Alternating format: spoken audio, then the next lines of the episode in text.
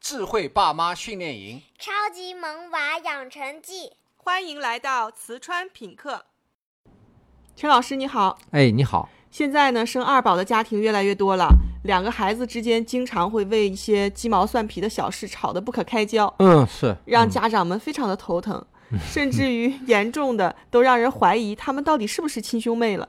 啊、对于爸妈来说，手心手背都是肉啊。是啊，嗯，那我们就认真的聊一聊这个话题，看看这里面的真相。好的，嗯，先看看孩子们为什么要打架。孩子打架嘛，就是为了争夺利益嘛。嗯，我，想要你的东西你不给，嗯，一台电视这个都想看自己喜欢的动画片，对那玩儿游戏啊，一定要这个谁听谁的，不就这些吗？对，说的很好。这一类的利益很明显，谁都看得见。概括起来就是占有权、决定权、拥有权之类的，对吧？对，啊是。但这些并不是孩子们最关心的。那他们最关心的是什么呢？哎，即便是你和我，我们小时候也是一样的，每一每个孩子都有这样的一种需求，那就是爸妈爱不爱我，我在这个家里重要还是不重要，对吧？那当然了，好，可现在家里有了另一个同类，啊，这问题就来了，这意味着什么？嗯、那就看爸爸妈妈更爱谁了，嗯比，一比，就是哪个更重要呗。对，聪明一点就通。那爸妈更爱哪一个呢？患难见真情嘛。孩子借助冲突会去观察，爸妈把天平倾向于哪一方。孩子是观察的高手，但他们不是得结论的高手。哎，这个怎么理解呢？好，比方说，姐姐有一块自己最喜欢的橡皮，弟弟非要拿来用。姐姐就不给，对，爸爸说：“姐姐，你先给弟弟用着，我再给你买一块，够公平了吧？”买两块儿。啊，好，买两块。姐姐和弟弟都观察到了什么呢？嗯，观察到了，爸爸是向着弟弟的。对，那姐姐和弟弟又得出什么样的结论呢？那我们看看接下来孩子们的表现，你就明白了。好， 姐姐会怎么想？你可别指望姐姐大大方方的说：“好的，爸爸，我听你的。我觉得不会的，”嗯他应该是很不开心的。啊，那他为什么会不开心呢？那凭什么要我的让给他呢？啊，对，你那再给他买一块儿不就完了？好，那弟弟呢？那弟弟肯定得意嘛。啊，他会怎么想？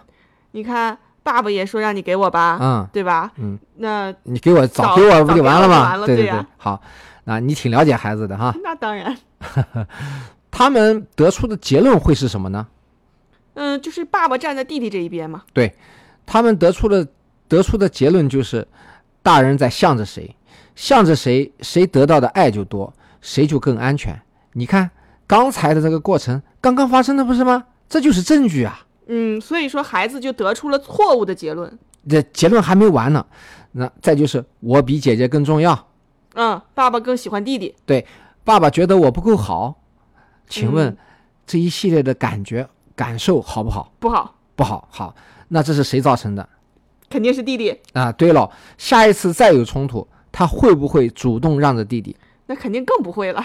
啊，他不会心甘情愿的，对吧？对呀、哎，那这不又一次冲突就要来了吗？对，这还是轻的，姐姐会故意惩罚弟弟哎，我就不给你，你能把我怎么着？啊，对，向弟弟发起事发起挑战，发起挑起事端。但是大人是甭想看到这一些的，姐姐会用惩罚弟弟得到的快乐去安抚在爸爸那里得不到的爱，那颗受伤的心。好吧，在有一些重男轻女、父母严重的、长期的倾向于一方的家庭，心理扭曲的孩子甚至惩罚父母的情况并不在少数。你是说故意挑起事端？是啊，本来能给的就是不给，那弟弟气得要命，爸妈鸡飞狗跳，是不是惩罚了父母嘛？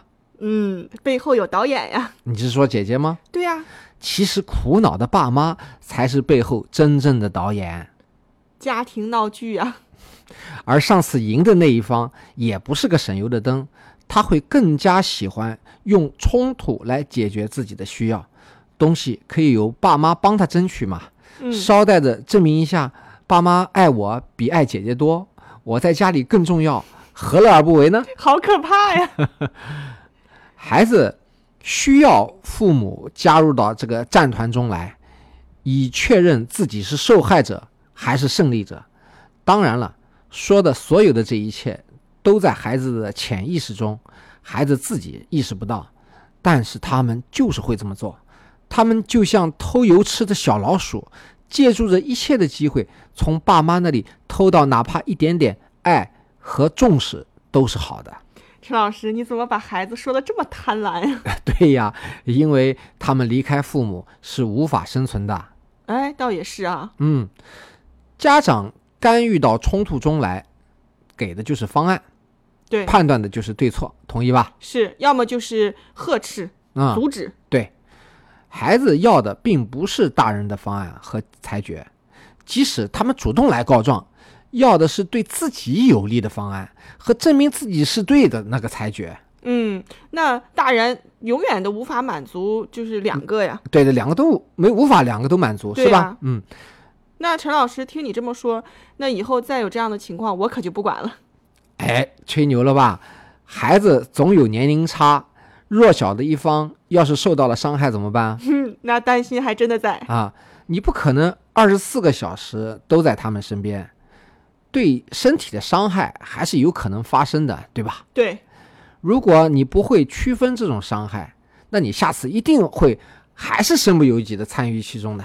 嗯，那该怎么区分呢？对身体的伤害是可以痊愈的嗯，那当然。啊。你觉得单纯的这种伤害会不会使孩子记恨一辈子，以后互相排斥、互相仇视呢？不会的，一般小孩过一会儿就忘了。对呀、好了伤疤就忘了疼，说的就是他们。可是还是就是为什么还是会有很多家庭的孩子之间就长大了还是互相有敌意，互相会排斥呢？他们的敌意不是来源于那个伤疤，而是父母的裁决带来的影响。啊，我明白了，就是纯粹孩子之间冲突所造成的伤害其实没什么，真正伤害他们的就是父母的干预。对，所以区分什么呢？身体的伤害是无法避免的，但是是可以痊愈的；而心理的伤害是大人可以去避免的，但是反过来一旦造成了，那就很难痊愈。好的，听了您的分享，我相信家长们已经开始意识到了，干预孩子的冲突会给孩子们带来的危害。对，那下一期您再给我们分享一下家长们该怎么做吧。好的，那我们下期见。下期见。